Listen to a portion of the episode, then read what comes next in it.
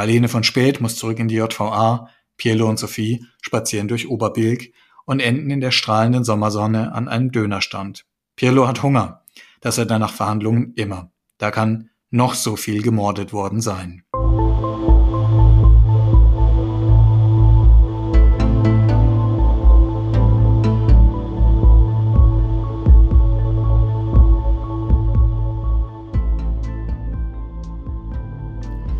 Herzlich willkommen zu einer neuen Folge von Rechtsmedizin, Dichtung und Wahrheit.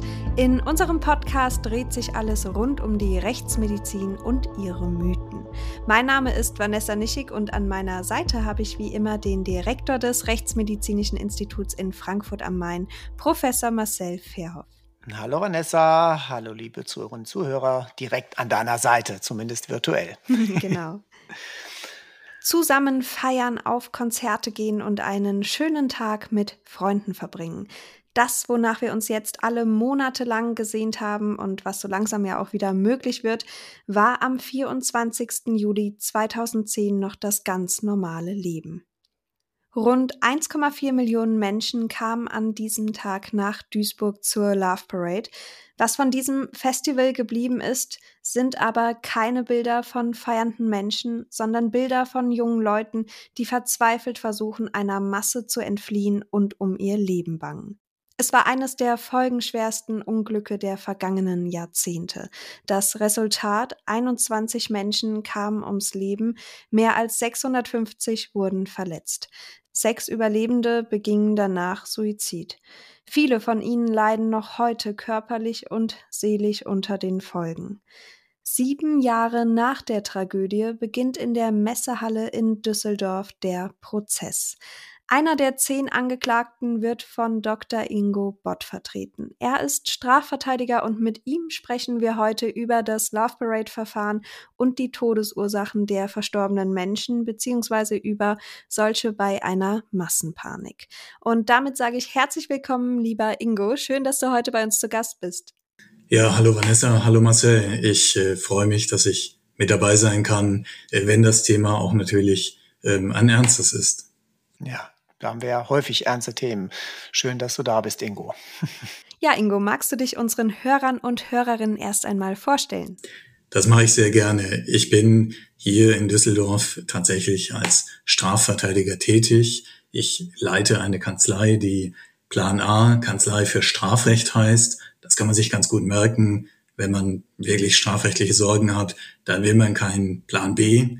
So funktioniert die Marke an der Stelle. Und was wir machen, ist tatsächlich Strafrecht in jeder Form. Das heißt, wir begleiten Menschen, wir sind auch viel in der Wirtschaft tätig und im Sport. Wir begleiten Unternehmen und auch Vereine und Verbände, wenn es strafrechtliche Ermittlungen gibt. Ähm, wir stellen solche Verbände, Vereine, Unternehmen auch im Bereich Compliance auf. Also ihr merkt, alles, was in irgendeiner Form mit Strafrecht und mit Sanktionen zu tun hat, ist unser Job. Und dazu gehört es auch, Menschen zu vertreten. Das gehört sogar insbesondere dazu, wenn man ihnen einen Vorwurf macht und das Ganze vor Gericht geht. Dann verteidigen wir ganz klassisch. Das ist auch etwas, was mir ganz besonders viel Freude macht, was mir gut gefällt und wichtig ist in meinem Job. Dann sind wir vor Gericht tätig und vertreten die Menschen, denen man als Angeklagte einen Vorwurf macht, gegen die Vorwürfe, die vorgebracht werden.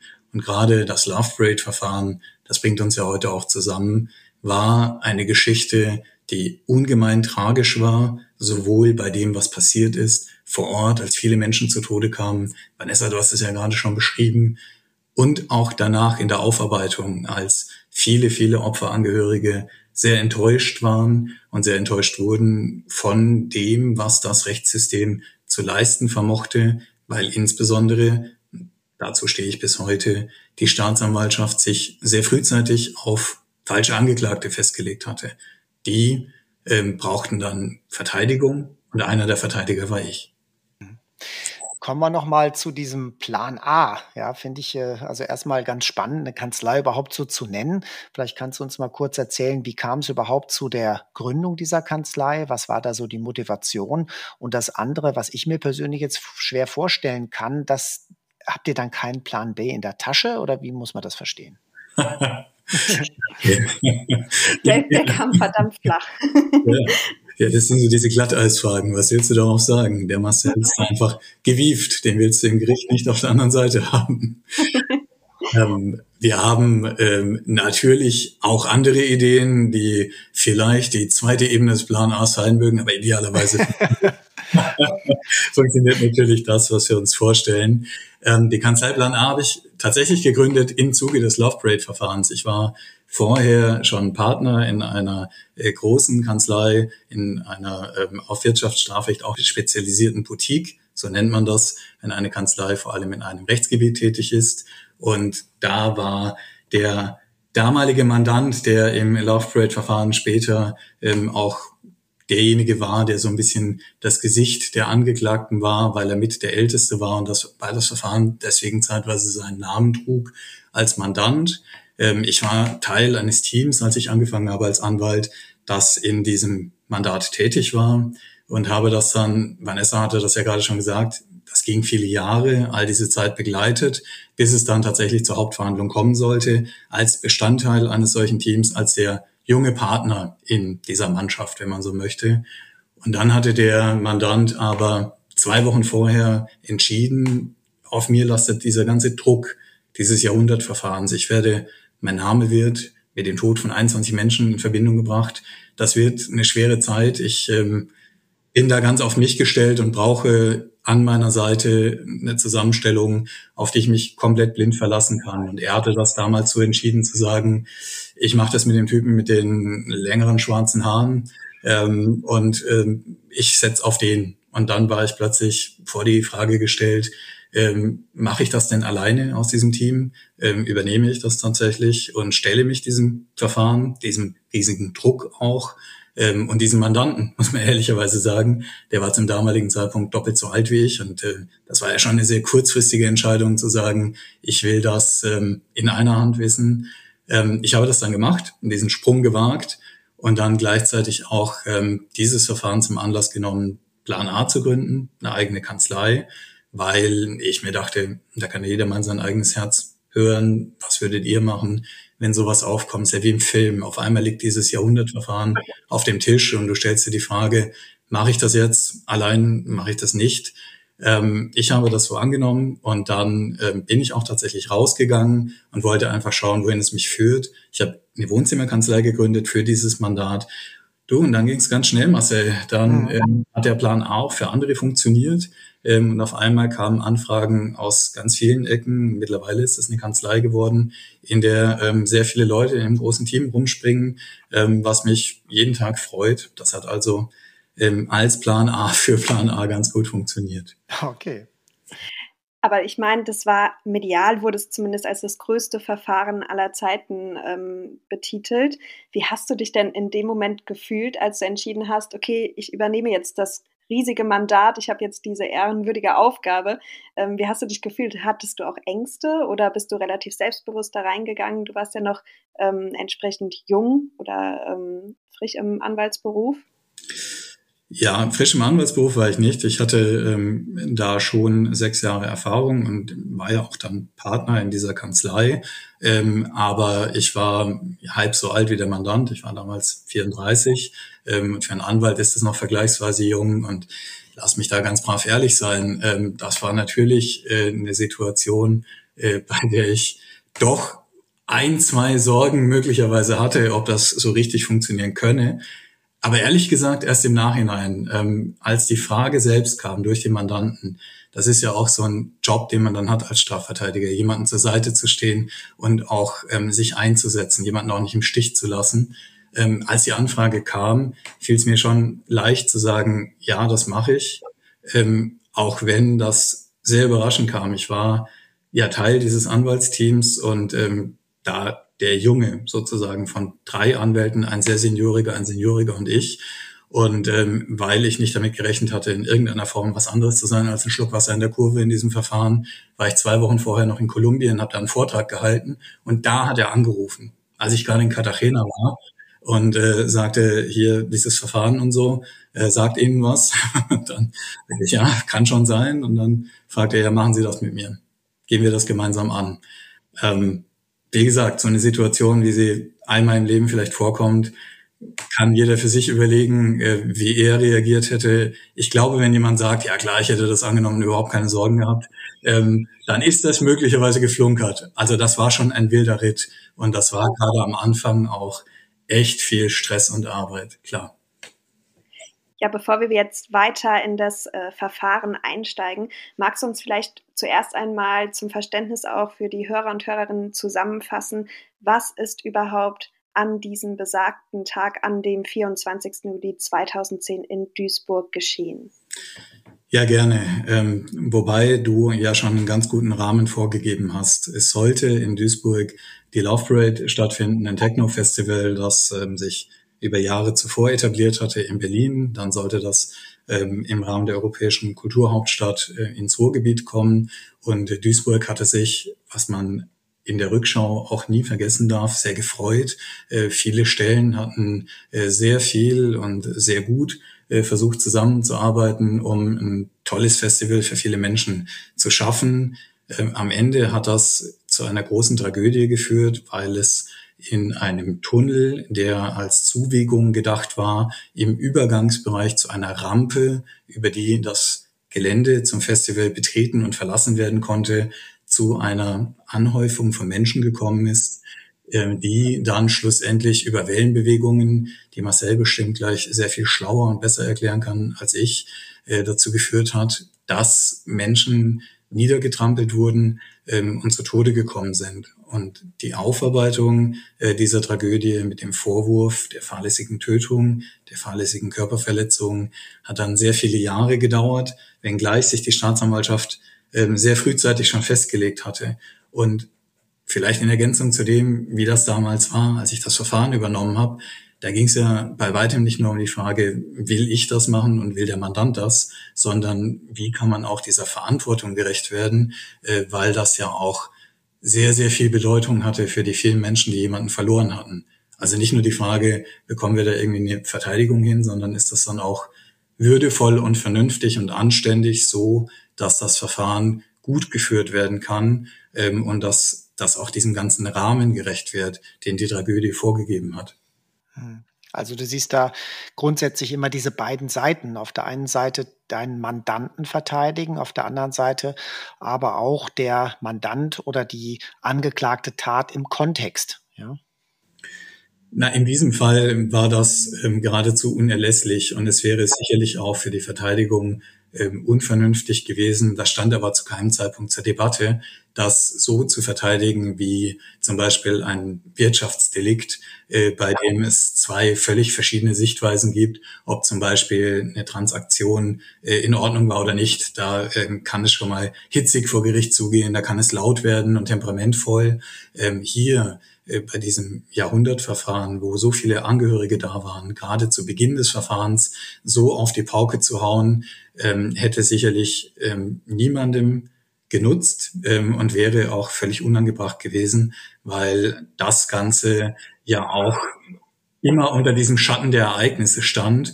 Und ähm, ich rechne das allen Angeklagten hoch an, dass sie mit ihren Verteidigungen jeweils ähm, auch immer versucht haben, genau wie natürlich die Kammer und die Staatsanwaltschaft, ähm, diese Würde des Verfahrens zu wahren. An der Stelle bringe ich aber auch gleichzeitig Kritik unter. Richtigerweise wäre genau deswegen auch ein Untersuchungsausschuss das richtige Forum gewesen. Also die Frage ähm, objektiver noch geklärt, äh, wie ist es zu all dem gekommen? Das hat allerdings nie stattgefunden.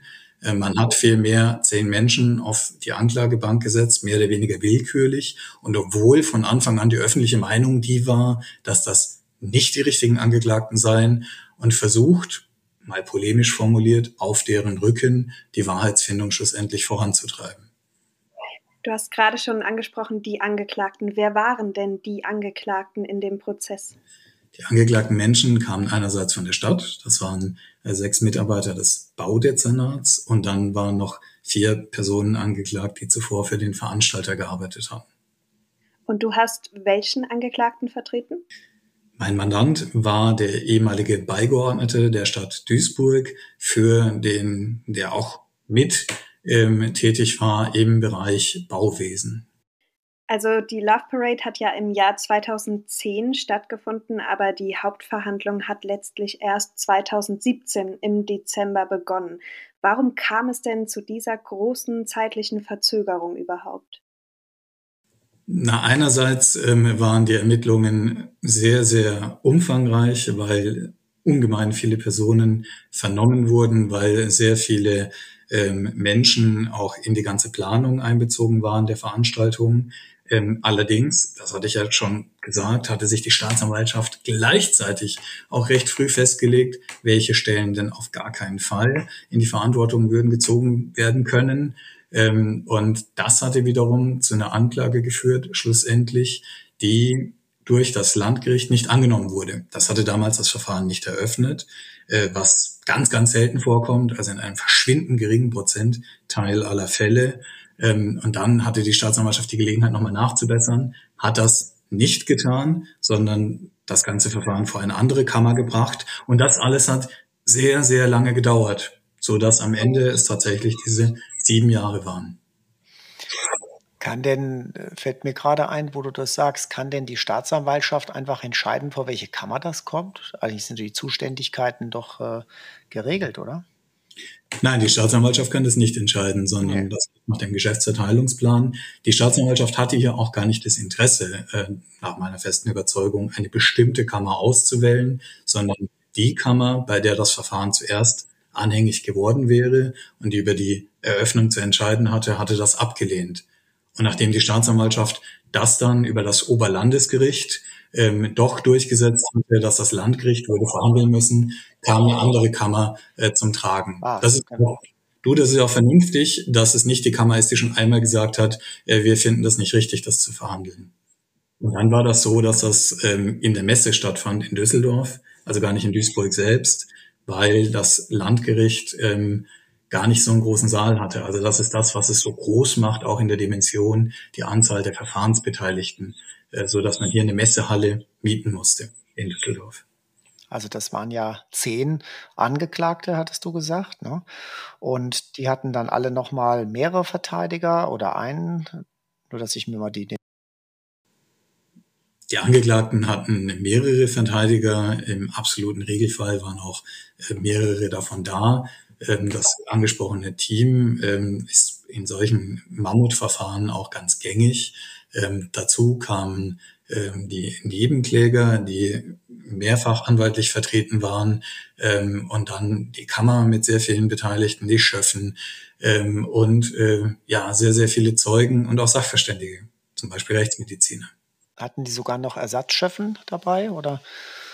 Ja, das, das ja, das ist okay. gängig ähm, bei einem so großen Verfahren, bei dem auch absehbar ist, dass es eine ganze Weile dauern wird, ähm, bis gegen meinen Mandanten die verfahrensabschließende Entscheidung, eine Einstellung ohne Auflagen, ohne alles, völlig zurechtgefällt war, hat es zum Beispiel alleine 101 Verhandlungstage gedauert. da weiß man nicht, ähm, ob ne, irgendwelche Dinge noch dazwischenkommen können aus dem äh, Privaten. Deswegen gibt es klassischerweise Ergänzungsschöffen und Ergänzungsrichter und Richterinnen klar.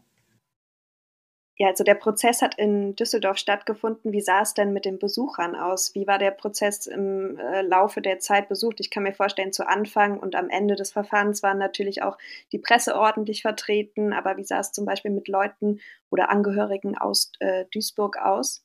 Die Besucheranzahl war nach meiner Wahrnehmung jedenfalls überraschend gering. Ähm, das klar, anfangs ähm, war da noch relativ viel Aufmerksamkeit, aber später lag das nach meinem Überzeugen auch daran, dass die Materie einfach äh, sehr komplex war, dass ungemein schwierige Rechtsfragen teilweise erörtert wurden und dass der Sachverhalt nicht zu greifen war. Ähm, das waren teilweise sehr kleinteilige Vernehmungen, die sich sehr, sehr lange gezogen haben. Und ähm, die Berichterstattung war ziemlich deckend. Also es gab mehrere äh, Medienorgane, die jeden Tag berichtet haben, so dass man auch nicht kommen musste, um zu erfahren, was ich denn vor Ort tun würde. Ähm, und das öffentliche Interesse war dann doch äh, stellenweise äußerst überschaubar. Ich weiß gar nicht, ob an jedem der Verhandlungstage überhaupt neutrales Publikum äh, anwesend war. Ja, das Verfahren gegen deinen Mandanten wurde ja ohne jede Auflage eingestellt. Und in diesem Zusammenhang taucht auch das äh, Stichwort Geringfügigkeit auf. Kannst du das mal unseren Hörern und Hörerinnen erklären? Was bedeutet das denn? Und was ist überhaupt die Besonderheit gewesen bei deinen Mandanten? Also gegen meinen Mandanten und gegen die weiteren äh, Angeklagten von Seiten der Stadt Duisburg wurde das Verfahren mit einer sogenannten Geringfügigkeitseinstellung beendet, wobei Geringfügigkeit auf gar keinen Fall in irgendeiner Form mit dem Vorwurf oder dem Anklagegegenstand zu tun hat. Also nicht etwa damit, dass das geringfügig sei, wenn Menschen zu Tode kommen, sondern ähm, es ist möglich, eine solche Einstellung vorzunehmen, wenn eine hypothetische Schuld also wenn sie denn vorläge, geringfügig wäre. Da kommt das her. Ähm, es ist mit einer solchen Einstellung gerade keine Schuldbetrachtung verbunden. Das heißt, die Angeklagten bleiben unschuldig. Das Verfahren endet einfach. Ähm, man macht das zum Beispiel so wie das in diesem Verfahren war, wenn die Staatsanwaltschaft sagt, äh, wir sind der Überzeugung nach dem bisherigen Verhandlungsverlauf, nach dem, was auch vorgetragen wurde durch die Beteiligten, auch durch die Verteidigung, werden wir hier unsere Anklagehypothese nicht durchhalten können. Ähm, wir wollen äh, das Ganze beendet wissen. Dann können, wenn alle Verfahrensbeteiligten zustimmen, außer der Nebenklage, die wird an der Stelle, muss man vielleicht sagen, leider nicht gefragt, dann können ähm, unter hypothetischer Betrachtung, dass die Schuld, wenn man es denn zu Ende führen würde und wenn man sie eine feststellen würde, geringfügig wäre, ähm, die ganzen Verhandlungen beendet werden. Ich hoffe, ich habe das einigermaßen schlüssig erklärt. Ich denke schon. Ja, ich fand das auch gut verständlich. Also generell gab es ja in dem Verfahren das große Problem der Verantwortlichkeit. Es gab so viele Angeklagten, es gab so viele Verzwickungen und Planungsfehler, dass ja letztlich überhaupt gar nicht wirklich gefiltert werden konnte, wer war für was verantwortlich und was hat genau zu dieser Tragödie geführt. Es war so eine Aneinanderkettung von so vielen Problemen. Wie kann man sich das denn vorstellen, wenn so viele Personen ähm, versagt haben an diesem Veranstaltungstag? Wie wurde das denn in dem Verfahren aufgesplittet? Wie, wie konnte das denn auch derart aufgeteilt werden, dass man vielleicht irgendwelche Fehler dann doch herausfinden konnte oder dass sich herausstellen ließ, da gab es die Panne, da gab es die Panne, aber ähm, letztlich gab es keine direkte Verbindung, sondern alles ist einfach zusammengeflossen. Ja, Vanessa, sieh mir das nach, wenn ich als Verteidiger dazwischen gehe, äh, versagt haben sollen, muss es heißen. Natürlich. Ja, wer, wer, was falsch gemacht hat, ist ja leider bis heute ungeklärt.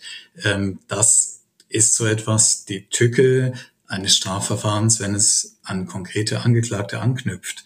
Das es steht fest, dass Leute versagt haben, aber man weiß nicht wer, dann drücke ich so aus. Ja, in diesem Fall kannst du ja immer nur nach der individuellen Verantwortlichkeit der Menschen auf der Anklagebank fragen. Mhm. Und das Verfahren kam, wie ich finde, recht schnell sehr klar zu dem Ergebnis, jedenfalls die trifft keine strafrechtlich relevante Verantwortung. Ob und wie das für andere gilt, ähm, das konnte dieses Verfahren nicht aufklären. Dazu war es leider nicht da. Das wäre auch nicht zulässig gewesen. Das hätte man in dem Untersuchungsausschuss machen müssen. Ähm, die Aufarbeitung selbst fand dann über verschiedene Blöcke, wenn man so will, statt. Erstmal über die Menschen, die ähm, zu Schaden gekommen sind, die berichten konnten, was sich damals zugetragen hatte. Man muss sich vorstellen, im Strafverfahren gilt das gesprochene Wort. Das heißt, alles muss aus dem Inbegriff der Verhandlungen geschöpft werden. Die Menschen, ähm, die damals vor Ort waren, müssen also noch einmal berichten, was war. Man kann nicht einfach auf deren schriftliche Stellungnahmen Bezug nehmen. Und nachdem das geschehen war, ähm, hat man einzelne, hat die Kammer einzelne Verantwortungsbereiche für die Planung vernommen. Begonnen mit der Stadt, war die Polizei ein wichtiger Bereich, die Feuerwehr ähm, und äh, auch andere planungsrelevante Sektoren. Und daraus hat man versucht, die Kammer versucht, ein Gesamtbild zu bekommen. Mhm. Aber letztlich, klar, gab es natürlich nur die Angeklagten, die dort saßen und es konnte nicht weiter beleuchtet werden, äh, wer ansonsten die Verantwortlichkeit gehabt hätte. Ähm, du hast es ja gesagt, es war sehr kleinteilig, das ganze Verfahren hat sehr lang gedauert, aber aus deiner Sicht, was waren eigentlich jetzt so die Schwerpunkte dieses Verfahrens? Also die Schwerpunkte rechtlicher Art und ich glaube, das ist ein ganz guter Übergang für das, was die Zuhörerinnen und Zuhörer ja hier eigentlich beschäftigt, nämlich rechtsmedizinische Themen. Ähm, die Schwerpunkte waren Multikausalität in dem, was geschehen ist. Also wie kann man, wenn es zu solchen Katastrophen kommt, eigentlich sagen, wer kann was wofür und woran hat was überhaupt gelegen? Und außerdem Zurechnungsfragen. Also warum kann wer wie etwas dazu beigetragen haben, dass später etwas anderes passiert ist? Wie können einzelne Entscheidungen, die im Vorfeld einer solchen Veranstaltung stattgefunden haben, sich später tatsächlich manifestieren? Wie können die in die Außenwelt so einfließen, dass ein Mensch zu Tode getrampelt wird auf einer solchen Rampe? Ähm, das waren sehr komplizierte rechtliche Zurechnungsfragen, die über allem geschwebt haben, äh, die aber offen gestanden auch teilweise sehr zurückgetreten sind in Anbetracht der Tragödie selbst. Wenn wir zum Beispiel ähm, im Gerichtssaal uns Videos angesehen haben äh, von dem, wie Menschen in Sorge um ihr Leben, in Panik ähm, gekämpft haben, versucht haben, irgendwie nicht unterzugehen in einem solchen Pulk um sie herum. Um das vielleicht einzuordnen und Marcel, dann drehe ich meinen Spieß um und habe auch Fragen an dich. Ja. Ähm, die Menschen kamen über zwei Richtungen in einem Tunnel zu einer Zugangsrampe. Ähm, da auch andere schon wieder die Veranstaltung verlassen wollten, kamen von oben von der Rampe Leute herunter. Und dann hat sich unten im Tunnelbereich, im Übergang der Rampe, eine Art Pfropf, so ein Pulk gebildet. Und einen Augenblick, ähm, das war so gegen 16 Uhr, ich meine 37 sei das gewesen damals. Also am Nachmittag, es war hell, es war sonnig. In Augenblick passierte fast nichts. Die stießen aufeinander. Da hat die Polizei versucht, Ketten einzuziehen. Die brachen dann irgendwann. Und dann stürmten von verschiedenen Seiten Leute aufeinander. Ja, und krachten dann so zusammen, äh, dass sich tatsächlich eine wogende Masse ergeben hatte. Aus dieser Masse heraus hatten sehr wahrscheinlich einzelne körperlich große Menschen eine Treppe entdeckt, weil es auf einem ehemaligen Güterbahnhofsgelände stattgefunden hatte, gab es noch so eine kleine Stellwerktreppe. Die hatte niemand davor so richtig bedacht. Die war auch wirklich nur so, dass einzelne Menschen hochgehen konnten und ähm, deswegen eingezäunt, weil völlig klar kein wirklicher Zugang. Aber in ihrer Sorge, in ihrer Lebensangst ja, ähm, haben manche dann versucht, über diese Treppe aufs Gelände zu kommen oder beziehungsweise ihr Leben auch zu retten. Und das hat dazu geführt, dass viele Menschen auf diese Treppe zugestrebt sind und andere, die vielleicht körperlich kleiner waren oder überrascht waren durch die Bewegung, in diesem ganzen Bewegungsablauf richtiggehend unter die Welle gespült wurden. Und so hatten sich dann in diesem Nahbereich der Treppe am Ende leider 21 tote Menschen feststellen lassen müssen. Ähm, so, das war so der Kern der Tragödie, hatte sich äh, das ergeben, dass Menschen zu Tode kamen. Vielleicht noch so als letzte Info. Es war ja ein Techno-Festival. Das heißt, es war ungemein laut. Es kam auch die ganze Zeit Musik. Und wenn man auf der Rampe war und nach oben schaute, also dahin, wo das Festival war, dann sah man dem Grunde nach ausschließlich Köpfe und hatte aber man kennt das, wenn man zum Beispiel irgendwo auf ein Festival sonst kommt, eigentlich diesen inneren Drang, das Bedürfnis, dorthin zu kommen. Ähm, Marcel, wie, mhm.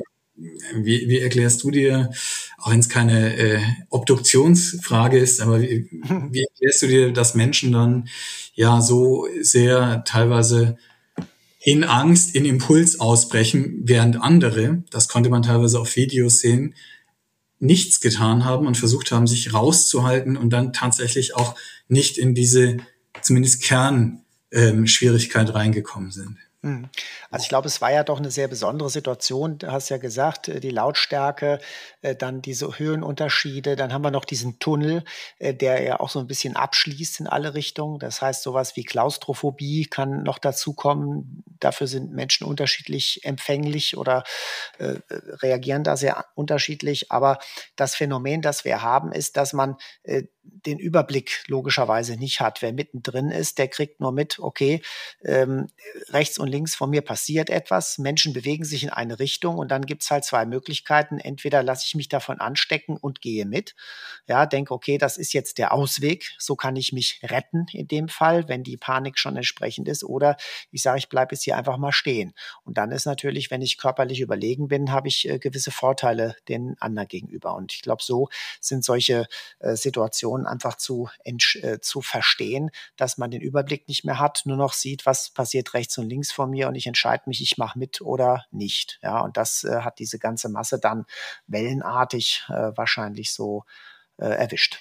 Man kennt es ja auch äh, aus den persönlichen Erfahrungen, wenn man jetzt auf einem Konzert ist oder früher zumindest vor Corona war und es war dichtes Gedränge, wenn man jetzt nicht gerade äh, der größte Mensch ist und bekommt andauernd irgendwie einen Ellbogen ins Gesicht, ähm, da wird man ja teilweise schon etwas panisch, wenn es dann doch zu dicht wird im Gedränge.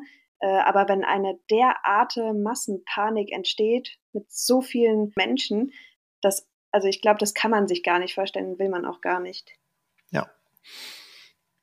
Ja, wenn eine Massenpanik wirklich derart ausschreitet, solch eine Situation wie bei der Love Parade auch entsteht und die Leute liegen auf dem Boden, auf ihnen wird herumgetreten, man wird zusammengequetscht. Marcel, wenn es dann wirklich zum Tod der Menschen kommt, was sind denn wirklich die Todesursachen dann? Also da haben wir die stumpfe Gewalteinwirkung, äh, das kann zu Rippenbrüchen führen. Aber was sicherlich viel entscheidender ist, das ist die Behinderung der Atmung. Also in dem Moment, wo ich entsprechenden Druck auf meinen Brustkorb von außen bekomme, kann der Brustkorb sich nicht entfalten und die Einatmung wird behindert. Und das, was dieses Phänomen hat, auch einen Namen, das nennt sich die pertische Druckstauung. Wenn, das haben zum Beispiel auch Verschüttete, die irgendwo im, im Sand äh, verschüttet werden oder in Gesteinsbrocken verschüttet werden oder Menschen, die irgendwo eingeklemmt werden. Äh, ich hatte mal einen Fall, wo ein Mensch zwischen zwei Puffer gekommen ist beim Rangieren. Und da haben wir eben dann den, den, das Blut, das praktisch zurückgestaut wird durch den Überdruck und gleichzeitig die Unmöglichkeit des Einatmens. Ja, und das ist äh, am häufigsten dann auch die Todesursache, also im Prinzip dann eine Form des Erstickens. Nicht etwa, weil die Atemwege zu sind, sondern weil einfach die Atmung nicht mehr funktioniert, weil nicht mehr eingeatmet werden kann. Ist es dann von der Art des Erstickens ähnlich wie bei einer Strangulation? Ja, es kommen halt zwei Komponenten dazu. Also die, die Strangulation, da haben wir ja äh, den, den Blutzufluss zum Gehirn, der versiegt, der das Entscheidende ist. Zusätzlich werden da auch die Atemwege von außen verengt, je nachdem beim, beim Würgen mehr als beim Erhängen natürlich. Aber es ist eher so, na, vom, vom Gefühl her, wenn man sich das vorstellt, es ist eher so, ich, es muss wie so eine furchtbare Beklemmung sein, ein Riesendruck, der eben auf dem Brustkorb äh, äh, lastet und äh, praktisch als ob man ausgequetscht wird, die Luft raus und dann schafft man es nicht mehr einzuatmen, weil einfach so viel Gegendruck ist. Gleichzeitig haben wir aber durch diesen massiven Druck auch eine Erhöhung des Widerstandes für das Herz. Ja, weil ja die der, der, das Blut in den großen Kreislauf gepumpt werden muss, die Körperhauptschlagader, die Aorta ähm, äh, praktisch äh, in den Brustkorb ja reinläuft. Und wenn dort ein Überdruck ist, dann hat die linke Herzhälfte mehr zu pumpen. Und auf der anderen Seite wird aber ein Überdruck geschaffen ähm, im Bereich des venösen Systems, also die rechte Herzkammer wird überfordert von dem Volumen her. Ja, also wir haben neben dieser Erstickungskomponente haben wir eben auch noch eine Überlastung des Herzens. Und das macht es so, denke ich, besonders oder anders als andere Formen des Erstickens oder Kompression der, des Halses. Das deckt sich auch mit dem, was die Menschen, die diese Tragödie überlebt haben, im Gericht geschildert haben. Wirklich, also Existenzkampf in der reinsten Form. Ähm, unfassbarer Stress für den Körper und ähm, ein Überlebenskampf mitten am Nachmittag auf einer Party, ähm, während äh, Sweet Dreams kommt in, in mega Lautstärke. ähm, das ähm, muss völlig dramatisch gewesen sein. Ähm, und das, was ich selbst auch ähm, schon mehrfach, äh, glaube ich, verwendet habe, diesen Begriff, äh, den ich gelernt habe, in diesem Verfahren zu verwenden für diese Situation, ist ähm, das der Welle oder der der Welle. ähm, dass Wellenbewegungen äh, dann auch in der Masse, wenn sehr viele Menschen beisammen sind, man kennt das vielleicht auch aus dem Fußballstadion, aus dem Block oder so, wenn, wenn was passiert, aber manchmal auch, wenn es stillsteht in einem großen Konzert oder so, dass man dann in diese Menge übergeht bei einem richtig coolen Konzert, vielleicht sogar im besten Fall. Und hier völlig ohne noch Kontrolle bewahren zu können. Ähm, und das hat wohl auch bei einigen dazu geführt, dass sie die Bodenhaftung verloren haben, dass sie also wirklich aus den Schuhen rausgehoben wurden und dann gar nicht mehr genau wussten, wo sie sind und was gerade passiert. Ähm, dazu das, was du beschrieben hast, diese Erstickungssymptome, die ja tatsächlich auch real waren. Also jetzt nicht nur phobisch, sondern wirklich real empfunden. Und das hat dann, was aber bis heute ein Rätsel ist, auch für mich, dazu geführt, dass manche Menschen gestorben sind, ähm, andere, die direkt daneben standen, aber nicht. Ähm, das ist, glaube ich, was, was jeden, der in irgendeiner Form diese Tragödie zu tun hatte, äh, der da leider involviert wurde durch das Schicksal und der auch mit dem Verfahren in Verbindung stand, bis heute beschäftigt. Warum sind manche Menschen gestorben ähm, und wieso andere nicht? Wie, wie erklärst du dir das als Rechtsmediziner? Ja, das sind, glaube ich, verschiedene Voraussetzungen. Also einmal geht es ja darum, was habe ich denn für eine konkrete Gewalt, die ich erfahre? Und da kann es zum Beispiel schon einen Unterschied machen, ob der vor mir mit dem Rücken zu mir steht oder mit der Seite. Wenn im Rücken zu mir steht, dann deckt er mehr Fläche von meinem Körper ab. Und wenn hinter mir einer steht äh, mit seinem Bauch an meinem Rücken und ich werde dazwischen eingedrückt, dann habe ich einen maximalen Druck. Ja, wenn der neben mir ähm, den einen nur leicht versetzt hat, dann ist die, ist der Druckaufbau am, am, am Brustkorb und am Bauchraum für mich nicht so hoch. Also das kann schon das erste sein. Das heißt, es sind wirklich Details. Versatz des äh, neben oder vor mir stehenden um zehn Zentimeter oder fünf kann eben ausreichen, dass der eine ähm, kritische Druckspitzen bekommt, der andere nicht kritische.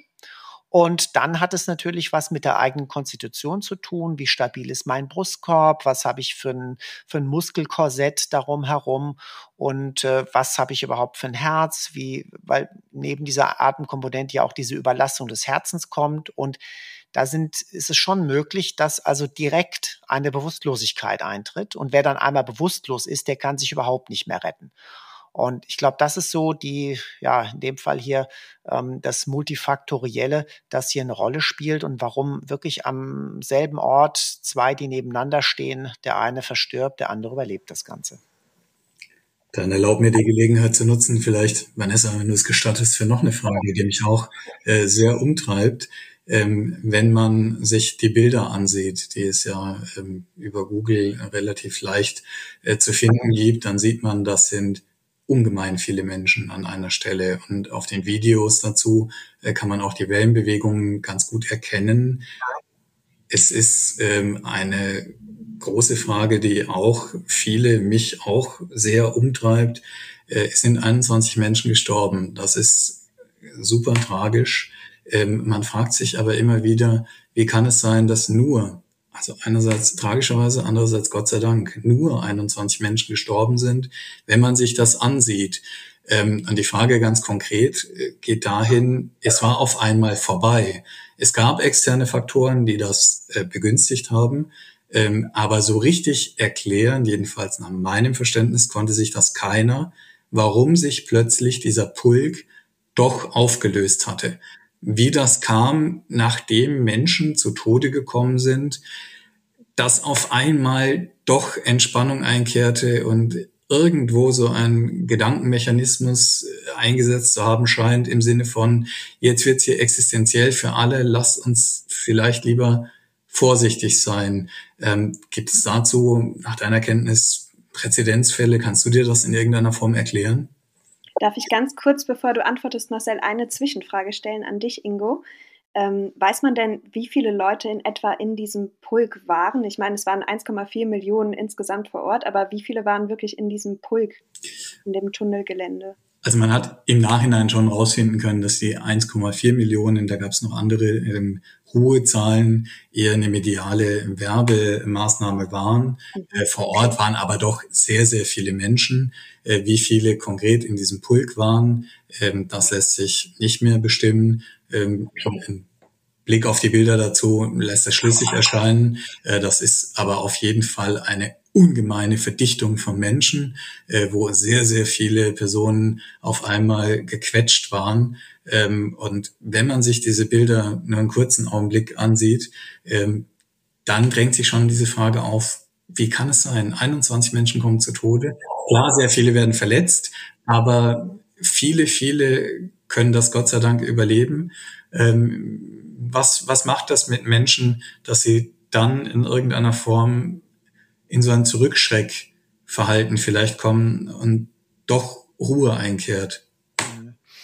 Ja, auf jeden Fall eine spannende Frage, wenn man das wieder vom Großen und Ganzen betrachtet. Aber gehen wir wieder zum Einzelnen zurück. Die Antwort ist, weil es Menschen sind und keine Kartoffelsäcke zum Beispiel, weil natürlich jeder Einzelne etwas spürt, weil jeder Einzelne ähm, reagiert auf das, was da passiert, auf Schmerzempfindungen, weil er versucht, sich wegzudrehen, sich rauszuwinden. Und deswegen steigt dieser Druck nicht maximal an. Einige bedauernswerte äh, Menschen haben es eben dann nicht überlebt, was wir ja gerade hatten, aber ein Großteil hat dann eben doch im Endeffekt das Richtige gemacht in diesem Moment. Und das, auch das setzt sich dann klein, klein fort. Man sagt, okay, es ist eigentlich besser, man hält jetzt Ruhe und kämpft dann nicht dagegen an. Und deswegen kann dieser Druck auch nicht unendlich ansteigen. Hätten wir dieselbe Masse eben äh, nicht lebend sozusagen gehabt, äh, in Form von, hier gerade schon mal das Beispiel Sand oder Geröll oder sowas, ähm, hätte dieselbe Masse gereicht, weil der Sand, der spürt ja nichts. Ja, und äh, die Menschen, der Mensch neben mir, der fühlt Schmerzen genauso wie ich. Ich glaube, das ist so hier das entscheidende Phänomen. Und äh, ja, gibt es was Ähnliches, gibt es was Vergleichbares in der Geschichte? Massenpaniken könnte man versuchen zu schauen, aber ähm, ja, das Schlimmere sind eigentlich momentan diese stark überbesetzten Schiffe, die von Afrika aus aufbrechen mit Flüchtlingen, die sehr, sehr eng aneinander gestellt sind. Da haben wir ja auch immer wieder Todesfälle, nicht nur weil die Schiffe dann äh, praktisch äh, nicht seetüchtig sind und weil die dann im äh, Kentern, äh, sondern es gibt eben dort auch immer wieder ähm, Einzelne, die versterben, die diesen, diesem Druck äh, nicht standhalten können, die so eng zusammengepferchten Menschen das nicht aushalten. Und das sind also, glaube ich, diese, diese beiden Phänomene, die da eine Rolle spielen. Aber Marcel, kann man denn pauschal sagen, wie viel Kilogramm Gegengewicht der Brustkorb aushält. Natürlich kommt das wiederum auf die Konstitution genau. des einzelnen Menschen an. Aber wenn man jetzt, äh, sage ich mal, ein Experiment machen würde, ein Mensch legt sich auf den Boden und man würde ein Gewicht auf seinen äh, Brustkorb stellen oder man würde immer mehr auf seinen Brustkorb stellen, kann man das pauschal sagen? Ja, das ist ja dann auch so eine Frage der Zeit. Ne? Also im Prinzip, das ist, äh, geht ein bisschen. Klar, im Geschehen ist es nochmal was anderes. Ein bisschen in eine andere Richtung. Ja, also das eigene Körpergewicht äh, reicht eigentlich als Gegendruck mhm. mit einer gewissen Zeit. Ähm, da als Beispiel das, die, die Kreuzigung genannt. Ne? Also im Prinzip, wenn, wenn eben jemand äh, am Kreuz hängt und dann zieht das eigene Körpergewicht ihn nach unten und das äh, arbeitet gegen die Atmung. Ja? Und genauso, wenn jetzt ein Mensch mit deinem Körpergewicht sehr lange auf dir liegen würde, du liegst auf dem Boden, dann hältst du das am Anfang, hältst du das aus. Es gibt ja auch gewisse sagen wir mal, Tätigkeiten im Leben, da liegt ein Mensch auf einem. Und äh, das ist nicht immer tödlich. naja, Tätigkeiten, die eigentlich eher Spaß machen. Und äh, das würde man aber nicht ewig durchhalten, weil eben irgendwann die Atemmuskulatur äh, das nicht mehr schafft, diesen Mehraufwand zu betreiben. Es kommt also dann zu einer Erlahmung.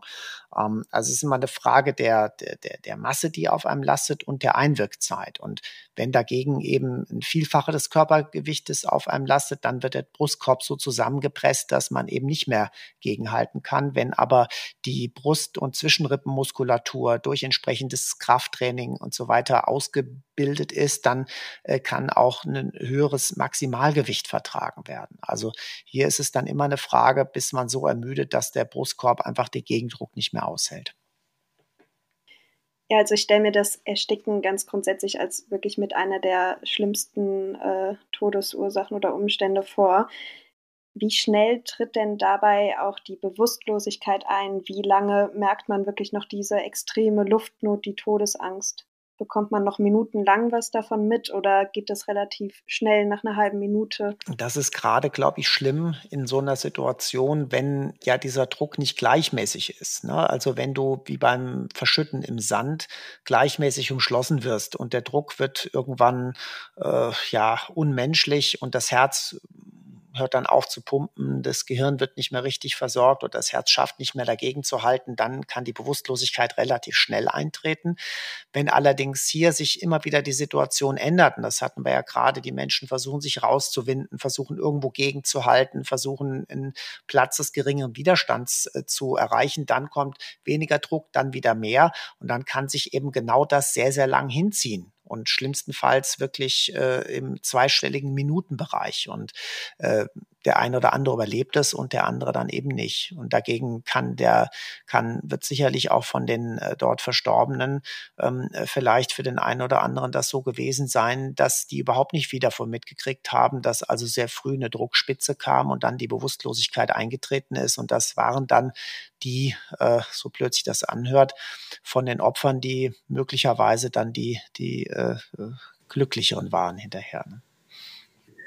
Wobei man vielleicht ähm, noch, was die körperliche Konstitution feststellen, anbelangt, feststellen kann, äh, dass es nicht das äh, pauschal ausgeprägte Opfer gab. Also mhm. nicht ein Mensch ein, eines bestimmten Geschlechts, einer bestimmten Körpergröße, eines bestimmten Gewichts, äh, sondern unter den 21 Verstorbenen waren äh, Menschen ganz unterschiedlichen Geschlechtslebensalters, an ganz unterschiedlicher körperlicher Verfassung, ähm, auch fast kurioserweise, da spielt oder spielte wohl auch der Zufall eine ganz ja. gravierende Rolle, wie du es ja auch vorhin beschrieben hattest. Wer wann wie, in welchem Winkel, zu welcher Zeit von anderen Menschen äh, getroffen wurde oder ähm, Druck erfahren hat. Ähm, es scheint aber so zu sein, ähm, dass alleine trainiert zu sein ähm, da nicht geholfen hat. Ähm, und das jetzt nicht um bei Festivals im Erstickungstod vorzubeugen, ähm, allzu viel in die, in die Muckibude gerannt werden muss, was hier auch eine bittere Pointe wäre, weil der Veranstalter ja gerade ähm, eine, Fit eine Fitnesskette war. Also mhm. das, das alleine ähm, gab wohl auch, wenn man sich die Zeugen vor Augen führt, die vor Ort ausgesagt haben, dann über die Geschehnisse nicht eine Garantie, äh, dass, dass die Überlebenswahrscheinlichkeit sehr steigt. Oder Marcel, glaubst du, dass das hat möglicherweise schon Einfluss? Also ich gehe davon aus, es hat Einfluss und wenn jemand eben von sehr guter Konstitution ist und hat eben Pech in Anführungszeichen, ähm, kommt also in eine Situation, wo einfach der Druck von allen Seiten zu groß ist und sein Maß ist überschritten, dann wird er daran versterben. Aber es wird Situationen geben, wo eben andere, die besser von der körperlichen Konstitution gewesen wären, wenn die in dem Moment gewesen wären, nicht verstorben wären. Aus wissenschaftlicher Sicht, und das äh, ist jetzt mal absurd gesponnen, aber müsste man im Prinzip sagen, ich untersuche ähm, alle Festival-Teilnehmer, ähm, untersuche die körperliche Konstitution, lasse den Fitnesstest machen und dann nehme ich eben die Verstorbenen und schaue, wie ist die Verteilung bei denen. Und ich gehe davon aus, wenn man das gemacht hätte, und natürlich kann man dieses Experiment nicht durchführen, weil man die später Verstorbenen ja nicht vorher untersuchen hätte können, aber dann würde ich sagen, dass die im Durchschnitt einen geringeren äh, Wert gehabt hätten oder einen geringeren Trainiertheitsgrad als der durchschnittliche Festivalbesucher. Ist meine Hypothese, ich kann sie nicht beweisen, aber äh, sie ist natürlich auch nicht widerlegbar. Ich glaube nur, auch wenn man trainiert ist oder in einer guten körperlichen Verfassung, wenn man wirklich mit der Welle mitgerissen wird, hat man keine Chance mehr. Da kann man, glaube ich, zwei Meter sein und äh, komplett durchtrainiert oder halt 1,60 und äh, super schlank. Also kann mir das irgendwie nicht so ganz vorstellen. Ja, wie gesagt, es, es, es, kommt auf die einzelne Situation an und es wird eben Situationen geben dabei in so einem Gesamtgeschehen, wo man sagen kann, okay, in dem Fall ähm, sind dort Druckspitzen entstanden auf den Rumpfbereich, die hätte möglicherweise niemand überlebt. Und es wird andere Fälle geben, wo man sagte, okay, äh, das hätte ein besser trainierter, hätte das wohl überlebt. Ja, ich glaube, das ist so die Herangehensweise. Aber ich glaube, zusammenfassend kann man dann schon auch sagen, ähm, was ja auch für die Angehörigen, die jemanden verloren haben, eine wichtige ähm, Mitteilung oder Botschaft ist. Ähm, das mag auch alles wirklich an, an schlimmen Zufällen gelegen haben. Ähm, ich glaube, so eine Gedankenspirale im Sinne von Mensch wäre da mehr ähm, Konstitution vorhanden gewesen ähm, oder Vergleichbares, ähm, ist nicht zielführend, ähm, sondern gerade wenn man sich vor Ort dann oder in der Akte diese ähm, leider verstorbene Menschen angesehen hat, sich mit ihnen auseinandergesetzt hat, äh, war das jedenfalls pauschal nichts, was absolut dazu geführt haben würde, nicht in Gefahr zu kommen. Nee, nee, das, das auf gar keinen Fall. Völlig richtig. Und das ist keine Garantie. Das so ist ja auch nicht gemeint, schon gar nicht in Richtung, dass man sagen, dass man daraus eine Art, wie soll ich sagen, Vorwurf ähm, äh, konstruieren würde. Sagen, wäre der mal besser, in besserer Konstitution gewesen, dann hätte er das überlebt. Das ist natürlich Quatsch. Aber es geht ja um die Phänomenologie hierbei und die Frage, was kann im Prinzip den Einzelnen davor schützen. Und natürlich, in dem Moment, wo ich äh, ne, ein besseres Muskelkorsett habe, habe ich in bestimmten Dingen Vorteile Vorteile. Ja, ob das ein Unfall ist, ein Autounfall oder wenn ich irgendwo runterfalle, ja, äh, dann schützt das natürlich schon. Ja, auf der anderen Seite kann man nicht sagen, jemand, der eben einen Unfall erleidet oder einen Angriff oder was, äh, hätte der mal besser trainiert, dann wäre da besser bei rausgekommen, ist natürlich Quatsch. Ja. Jetzt ähm, spielte in diesem Verfahren jedenfalls auch häufiger am Rande mal ähm, eine Rolle, dass es ja ein Festival war. Und dazu ein Festival, das vorher ähm, auch so eine gewisse Reputation mitgebracht hat, dafür ähm, eine exzessive Party zu sein, äh, was zum Beispiel auch die Einnahme von bewusstseinserweiternden Substanzen oder was auch immer ähm, mit eingeschlossen haben könnte. Ähm, das war, auch wieder Stichwort Würde des Verfahrens, nichts, was eine Hauptrolle gespielt hat in dem Prozess, was aber doch teilweise anklang. Ähm, kann denn nach deiner Erfahrung das auch Einfluss darauf haben, wie zum Beispiel so dieses respiratorische System funktioniert ähm, und wie man ja mit sich, Umgebung und Atmung klarkommt? Also das ist, glaube ich, ein weiterer Baustein. Wir haben ja das gerade schon gesagt, ich habe es jetzt von mir aus nicht angesprochen, aber äh, das ist sicherlich für jeden Einzelnen nochmal neben dem, dem gesamten Umfeld, äh, was wir ja schon beschrieben haben und dieser Besonderheit mit dem Tunnel und dergleichen, äh, wenn das Bewusstsein verändert ist durch entsprechende Substanzen und dort sind ja gerade Amphetamine, aufputschende Mittel äh, sind sehr, äh, sind ja sehr beliebt und entweder sind die noch am Wirken, wirken oder man hat äh, möglicherweise den Abfall der Wirkung, was auch den einen oder anderen dazu gebracht haben könnte, den Ort zu verlassen, weil man nämlich irgendwann dann genau in das Gegenteil verfällt. Also das heißt, die Menschen könnten auf der einen Seite aufgepusht gewesen sein, auf der anderen Seite besonders müde. Und das ist das eine. Und in dem Moment, wenn wir solche aufputschenden äh, haben, wie Amphetamine ähm, oder Kokain, wirkt sehr ähnlich, ähm, dann ist das per se für das Herz eine verstärkte Belastung. Und wenn dann eben noch diese zusätzliche Belastung durch den Druck auf den Brustkorb kommt, äh, dann äh, ist das Herz auch eher, wir sagen es immer, versagensbereit. Ne? Das ist so ein rechtsmedizinisches Wort.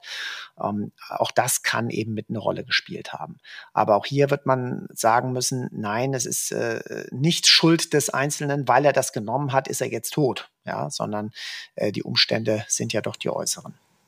Ja, das bestimmt nicht. Aber vielleicht als zugespitzte Frage, weil mich ja wirklich auch beschäftigt, dass diese Drucksituation dann vorbei war ab einem gewissen Zeitpunkt, ähm, schlägt dann so der Überlebensinstinkt vielleicht auch ähm, die Einwirkung oder den, den Einfluss mancher Substanzen. Also grob vereinfacht bekommt man vielleicht einen klaren Kopf, wenn man merkt, oh, jetzt wird's, jetzt wird's wirklich eng. Ähm, Gibt es da Erfahrungswerte?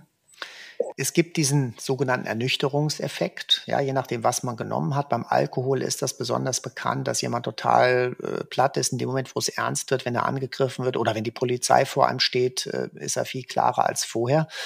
Ähm, aber hier in dem Fall kann man sich ja vorstellen, äh, wir haben ja, wir haben ja den von beim autonomen Nervensystem den Sympathikus und den Parasympathikus. Der Parasympathikus für den ruhigen Anteil, der Sympathikus ist der aktive Anteil, der auch den Körper in Alarmbereitschaft Gesellschaft setzt. Und wenn ich eben äh, aufputschende Mittel genommen habe, Amphetamin beispielsweise, dann bin ich in diesem Sympathikusbereich bereits drin. Also vermehrt in Alarmbereitschaft, vermehrt in der Aufmerksamkeit. Und wenn dann noch echtes Adrenalin dazukommt und äh, dann aufgeregt, dann wird das ähm, Verhalten zerfahren, dann äh, kommt es zu Überreaktionen und dann kann es eben auch sein, dass Menschen, die vielleicht äh, einfach nur in Panik, vielleicht einfach nur äh, durch die Situation hochgetrieben, ähm, dass die anders reagieren, als wenn sie schon praktisch vorgespannt sind in diese Sympathikusaktivität. Ne? Also auch das kann äh, mit einer eine Rolle gespielt haben, dass es eben zu diesen Wellen und so weiter kam. Aber Ingo, die äh, Obduktion der Toten von der Love Parade wurde ja von Lars Althaus durchgeführt. Er war zu der Zeit noch Leiter der Rechtsmedizin in Duisburg. Konnten denn durch toxikologische Untersuchungen auch Amphetamine bei den Verstorbenen nachgewiesen werden? Nach meiner Erinnerung in ganz, ganz wenigen Fällen und auf gar keinen Fall pauschal. Ähm, also es gab auch da, ähm, wenn man so will, eine gewisse Erleichterung ähm, für die Angehörigen, die jemanden verloren haben. Es gab nicht irgendwie das typische Opfer, äh, bei dem man würde gesagt haben können, der ist doch selbst schuld oder die ja. kann doch selbst was dafür.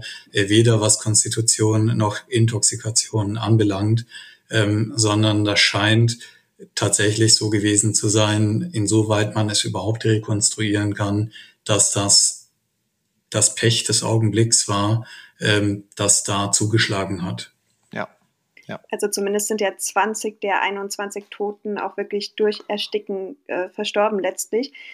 Aber das ist, finde ich, auch eine wichtige Frage, die man sich auch stellen muss. Sind diese Menschen wirklich gestorben durch diese Rangeleien, durch diese Welle, durch die Massenpanik? Oder ist da vielleicht auch jemand bei gewesen, der zufälligerweise in dem Moment einen Herzinfarkt hatte? Das muss man ja auch mit einbeziehen. Aber zumindest war es hier in 20 Fällen das Ersticken, was zum Tod der Menschen geführt hat. Ja, und dann ist halt die Frage, der Herzinfarkt, ist der dann Zufall? Ne? Denn mhm. das wird ja auch dann nicht unbedingt immer so eindeutig sein. Denn äh, gerade äh, Kokain zum Beispiel kann Coronarspasmen per se hervorrufen.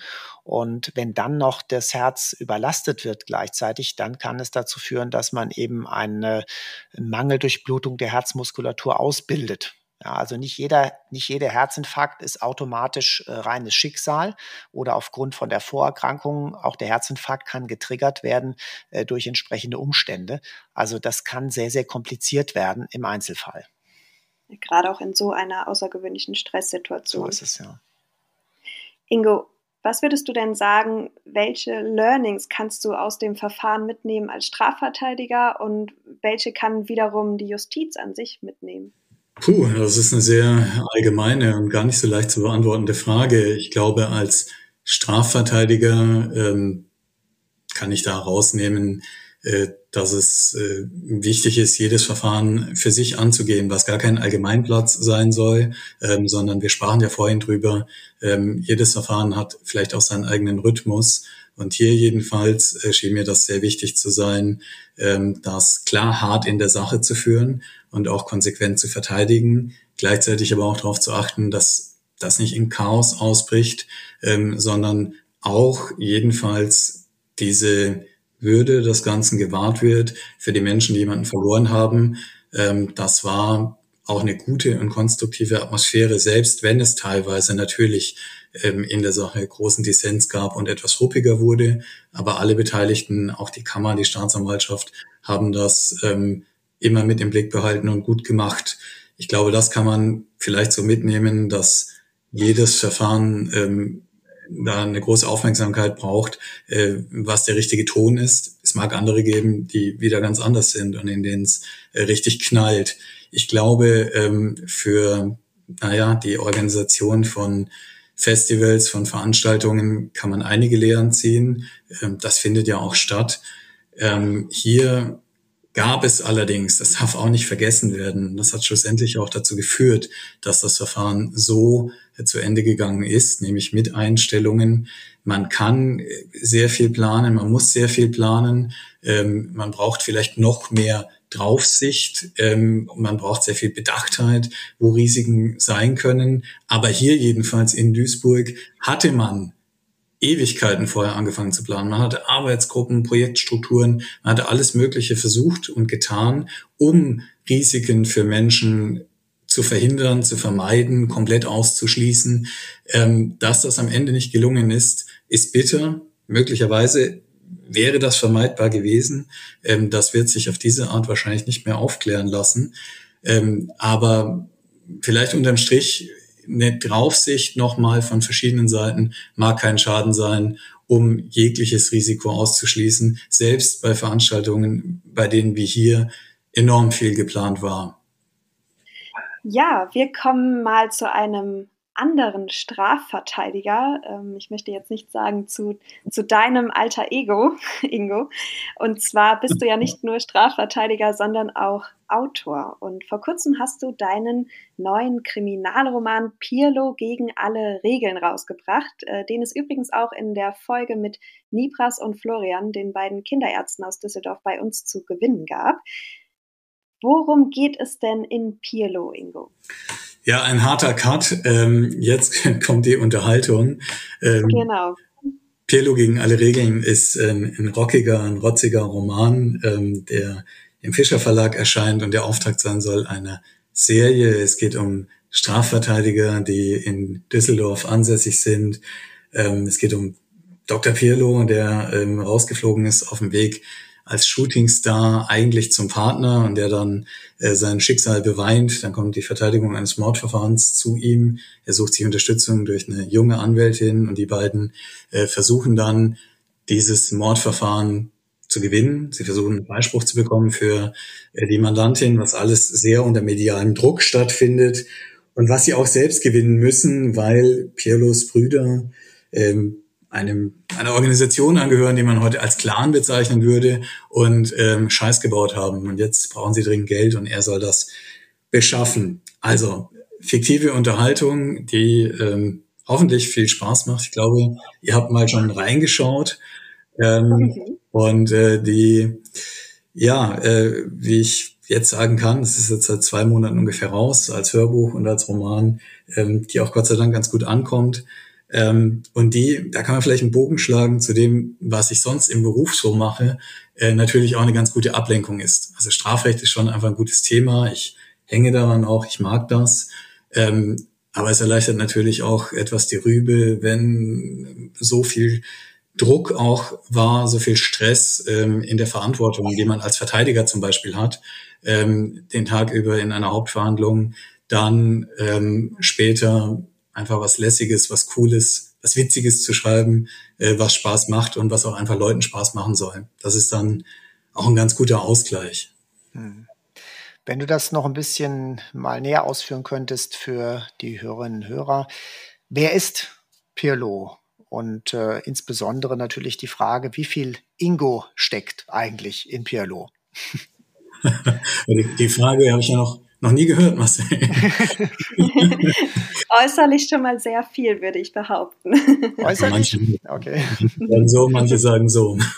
Das, es ist ja eine Romanfigur. Ähm, man sagt aber, der habe eine ganz gute Frisur. Ähm, Fischer hat äh, ein Bild für die Vermarktung vorne auf das Cover genommen, äh, bei dem man möglicherweise schon Ähnlichkeiten erkennen kann. Ähm, Pielo ist aber kein alter Ego. Das ist äh, eine, eine Romanfigur mit einem ganz anderen Hintergrund. Klar, wenn man anfängt, ähm, so einen Roman zu schreiben, dann hat man ja noch nicht den Verlagsvertrag ähm, und weiß noch nicht, ich, schreibe jetzt jedes Jahr ähm, ein Buch und das wird am Ende alles super funktionieren, äh, sondern dann wächst es erstmal aus so einer Idee heraus und äh, Figuren bekommen so ein Eigenleben. Ähm, und selbst wenn es äh, möglicherweise äh, Gemeinsamkeiten im Ursprung gegeben haben mag, geht es dann natürlich sehr schnell, äh, dass Figuren ähm, sehr eigenständig sind. Und äh, Pielo selbst ist schon äh, so ein klassischer Anti-Held. Ähm, ich finde, er hat sehr sympathische Züge, er ist auf jeden Fall aber auch ein schwieriger Zeitgenosse. Ähm, die eigentliche Heldin dieses Ganzen ist da eher Sophie Mahler, so heißt sie junge Frau, die ihm zur Seite gestellt wird durch seinen Mentor. Und ähm, mit der man auch so ein bisschen begleiten kann, äh, wie das eigentlich ist, wenn man denn in so einer Kanzlei anfängt ähm, und wie sich das Ganze entwickelt, welche Gedanken man sich macht, äh, wie denn auch so eine Verteidigung läuft. Das Ganze aber nicht irgendwie hochtrabend und schwierig, äh, sondern so, dass es richtig ähm, knallt. Mhm. Aber du würdest schon sagen, dass das so der realen Arbeit eines Strafverteidigers entspricht? Ja, das hat sicherlich so einen True Crime Charme, der mir Spaß macht, der sicherlich auch dem Verlag Spaß macht, insofern, als die Sachen, die geschehen, dem Grunde nach jedenfalls genauso auch im wahren Leben werden. Also nicht nur so, wie man das teilweise aus zum Beispiel dem Tatort kennt, dass irgendwelche Dinge stattfinden und du schaust dann drauf und ne, der, der Fachmann staunt, der Laie wundert sich und sagt, so funktioniert das bei der Polizei und das ist dann alles so ein bisschen zusammengefriemelt fürs Drehbuch. Das, was hier stattfindet, ähm, das ist schon so, wie es im wahren Leben wäre. Ähm, jedenfalls äh, natürlich pointiert zugespitzt für den Roman und insofern es um die richtigen Verfahrensvorgänge geht. Das Buch heißt ja Pirlo mit Untertitel dann gegen alle Regeln und nicht äh, sittsam und gefällig oder so, äh, sondern ähm, da mag es auch Situationen geben, in denen etwas über die Stränge geschlagen wird. Aber ich glaube, die Leserinnen und Leser, äh, die können das dann schon auch erkennen und differenzieren. Aber ihr habt ja selbst reingeschaut. Wie hat es euch gefallen? Mhm. Also ich hätte da nämlich noch direkt eine Frage zu, und zwar äh, Pirlo und Sophie ermitteln ja auch auf eigene Faust. Äh, machst du das auch regelmäßig in deinen Fällen? Naja, du hast ja als Verteidiger die Akte, die dir vorgegeben wird durch die Staatsanwaltschaft. Und da stehen äh, viele, viele Dinge drin, die oft nicht so günstig sind für die Mandantin oder die Mandanten, ähm, weil es nun mal die Perspektive der Strafverfolgungsbehörde zusammenfasst. Und wenn man dann wissen will, wie könnte es denn auch gewesen sein, dann ist das fast zwangsläufig, sich selbst darum zu bemühen, ähm, welche Erkenntnisse könnte es denn noch so geben und was spricht denn überhaupt äh, für meine Mandantin, für meinen Mandanten? Ähm, wie mag das denn sonst geschehen sein? Wenn ihr da nicht nachschaut, werdet ihr es nicht rausfinden. Also hast du dir auch schon mal eine Verfolgungsjagd äh, über die Kö äh, geliefert? Erst vorhin, deswegen haben wir den okay. Podcast. deswegen etwas später. Das, hoffe ich, das hoffe ich nicht, dass das strafrechtlich relevant war. Ja, aber deswegen, also der Riesenunterschied äh, zu dem Rechtsmedizinern im Roman oder im Film, äh, der darf nämlich nicht ermitteln. Ja, der ist äh, im Prinzip nur als Sachverständiger, als Ausführer. Natürlich darf der Rechtsmediziner für einen Anwalt, ein, ein, ein Privat den auftraggebendes Gutachten erstatten, ja, aber der Rechtsmediziner würde niemals selbst ermitteln gehen und äh, der Rechtsanwalt, der Strafverteidiger, der muss natürlich seine eigenen Recherchen anstellen. Aber wie bist du denn übrigens auf die Überschriften gekommen? Also ich hatte wirklich sehr viel Spaß beim Lesen ähm, und fand die Überschriften wirklich fantastisch. ähm, wie bist du drauf gekommen? Also vielleicht zur Erklärung für die Zuhörerinnen und Zuhörer. Genau, um es mal ein bisschen einzuordnen. Also wenn ich ein Beispiel nennen kann, ähm, die Unschuldsvermutung ist eine Bitch oder äh, Fuck you oder also du bist ja so ein bisschen in der Mischung vom Schreibstil her etwas flapsiger, aber trotzdem, äh, dass man es gut in einem Lesefluss lesen kann, dass es auch nicht zu flapsig wird. Ähm, Trotzdem fallen auch schon mal solche Ausdrücke. Ähm, ist das so dein gewohnter Schreibstil oder hast du dich da wirklich in Pirlo hineinversetzt? Das sind ähm, vor allem immer wieder Themen, die in den kurzen Kapiteln, die sind ja auch meistens sehr knapp gehalten, so dass man das sehr schnell runterlesen kann, wenn man so mhm. mag, in irgendeiner Form angelegt sind. Und ähm, das kommt in der Regel auch mit dem Augenzwinkern daher. Äh, das Ganze hat bestimmt was Rockiges ähm, und äh, die Überschriften ähm, spielen auch ganz viel mit Sprache. Ähm, die sind nicht immer so explizit wie das, was du jetzt gerade hattest. Oder äh, Fick dich, Fado, ähm, habe ich gemerkt, macht vielen Leuten äh, Freude. Ähm, das, ähm, das sind einfach Wortschöpfungen, die, die was Eigenes haben und die einfach auch Spaß machen sollen. Mir macht es Spaß, ähm, das so zusammenzufassen. Und ähm, ich hoffe, dass du das bestätigen kannst, aber man kann es wirklich einfach so als Genuss lesen das ist sehr schnell und wenn man dann das Kapitel, das ja in der Regel nicht lange ist, durch hat, ähm, dann kommt oft vielleicht nochmal so dieses Schmunzeln hinterher, ähm, wenn man sich die Überschrift vor Augen führt, weil dann oft noch so ein, so ein Scherz am Rande mit rauskommt. Es lässt sich auf jeden Fall sehr leicht lesen, finde ich. Ja, ich finde es auch. Es ist eine leichte, angenehme Unterhaltung, sofern man das so sagen kann. Aber wie lange hast du jetzt auch wirklich an Pirlo geschrieben? Wie, wie viel Zeit hast du investiert und lässt sich das denn auch gut mit deiner anwaltlichen Arbeit vereinbaren?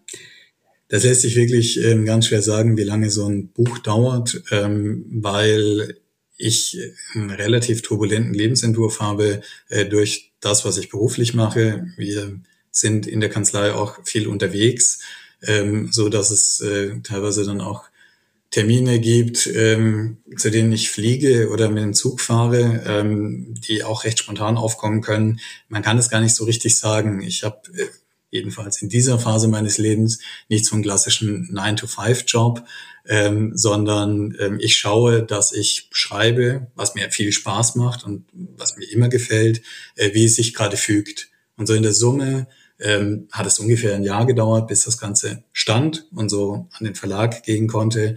Aber es gibt dann auch mal Tage, an denen ich Zeit habe, in denen mehrere solche Kapitel zustande kommen. Und manchmal, vielleicht sind sie auch deswegen so kurz, ist es einfach, während ich auf dem Weg von A nach B bin, in irgendeinem Gefährt. Ähm, und äh, das ergibt sich so am Rande. Mhm.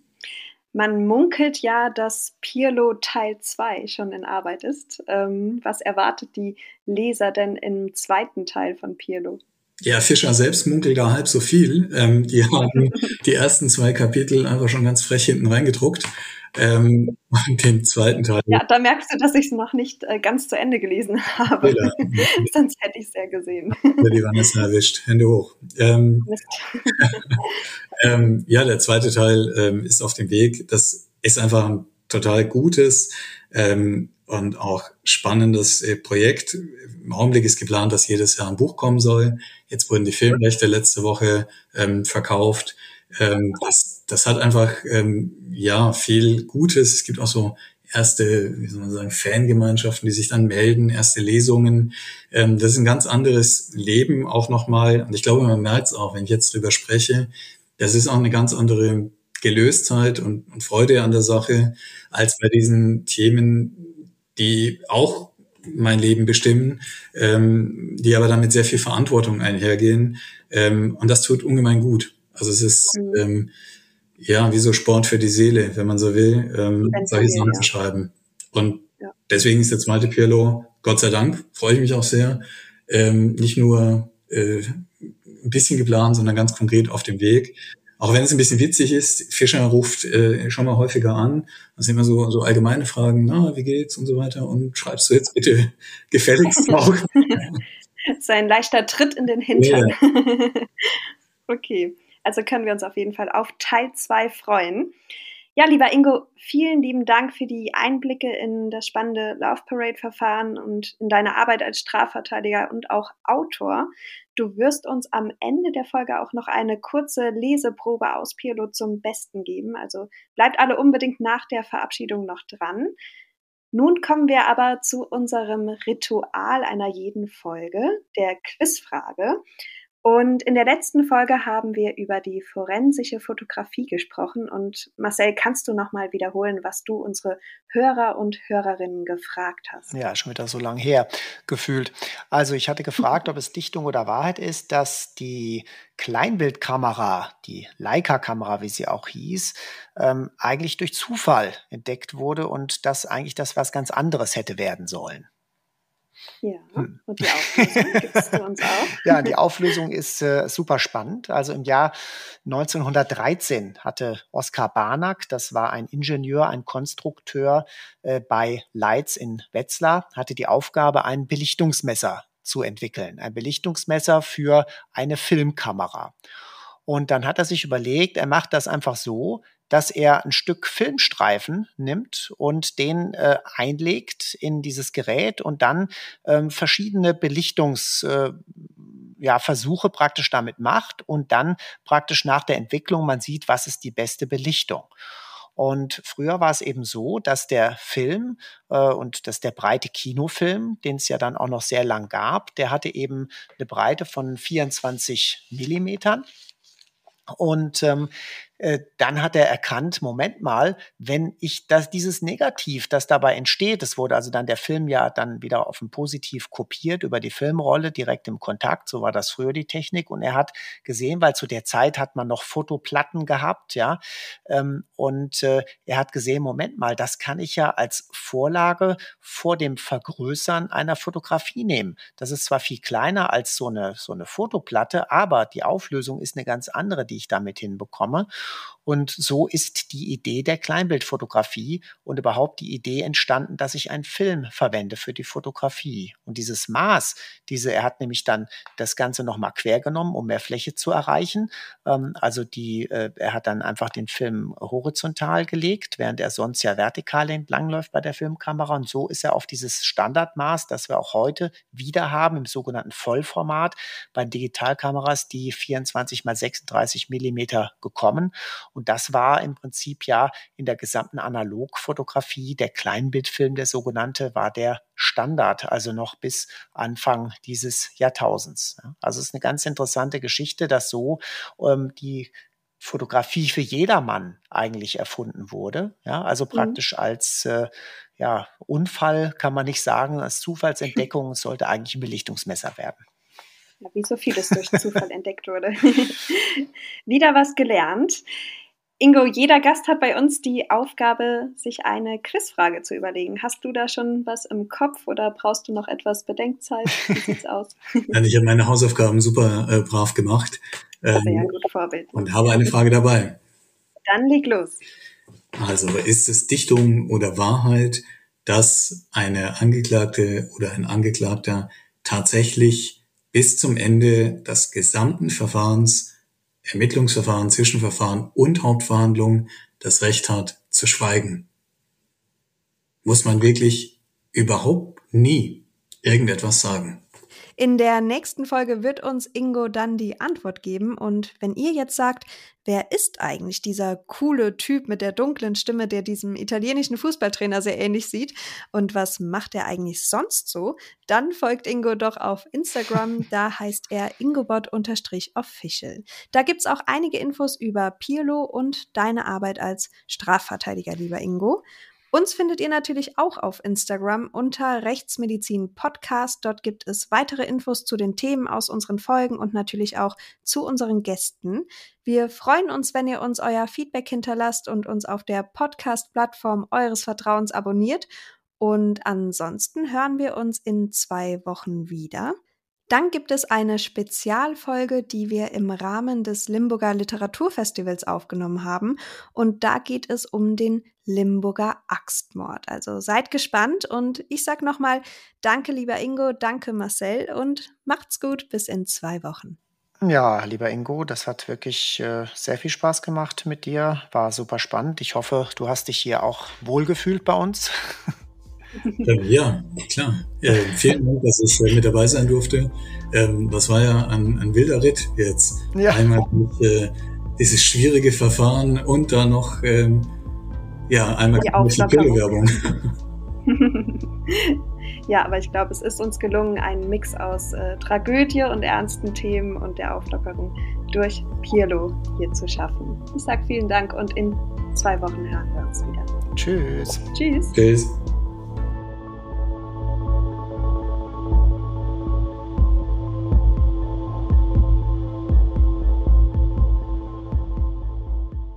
Also Vanessa und Marcel, ähm, ich äh, habe für euch ein kurzes Kapitel rausgesucht. Wir sprachen ja schon drüber, dass das immer sehr knappe Abschnitte sind.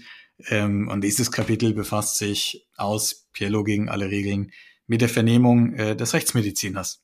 Passenderweise. Manchmal ist das so. Das ist die kurze Überschrift. Auch darüber haben wir gesprochen. Bei Dr. Raimund Kübler hat die Verteidigung nichts zu gewinnen. Manchmal ist das so. Der bei der Obduktion eingesetzte Gerichtsmediziner schildert minutiös jeden der fünf Stiche auf Florian von Speth. Er beschreibt, wie und wo das für die Tat verwendete Küchenmesser des Fabrikants WMF 2000 in den Körper eindrang, welche Nervenstränge es durchtrennte und welche Organe es perforierte. Pirlo kratzt sich an der Stirn. Das Küchenmesser WMF 2000 war einer der Endgegner. Das größte Messer aus dem Set in der Küche der von Späts. gemeinsam mit den anderen im Block gekauft, nach der Tat am Tatort liegen gelassen. Verwertbare Fingerabdrücke gab es kaum. Dazu war überall viel zu viel Blut gewesen. Die wenigen unvollständigen Abdrücke, die sich fanden, stammen von Marlene von Späth. Es war ihr Messer aus ihrer Küche. Die Spuren sind damit per se nicht tatrelevant, in Kombination mit dem Mord aber natürlich irgendwie doch. Die Stiche, so Kübler, kamen von hinten. Florian von Späth sei überrascht worden. Er habe in der Diele gestanden, rechts neben der Küche, der Ausgangstür zugewandt.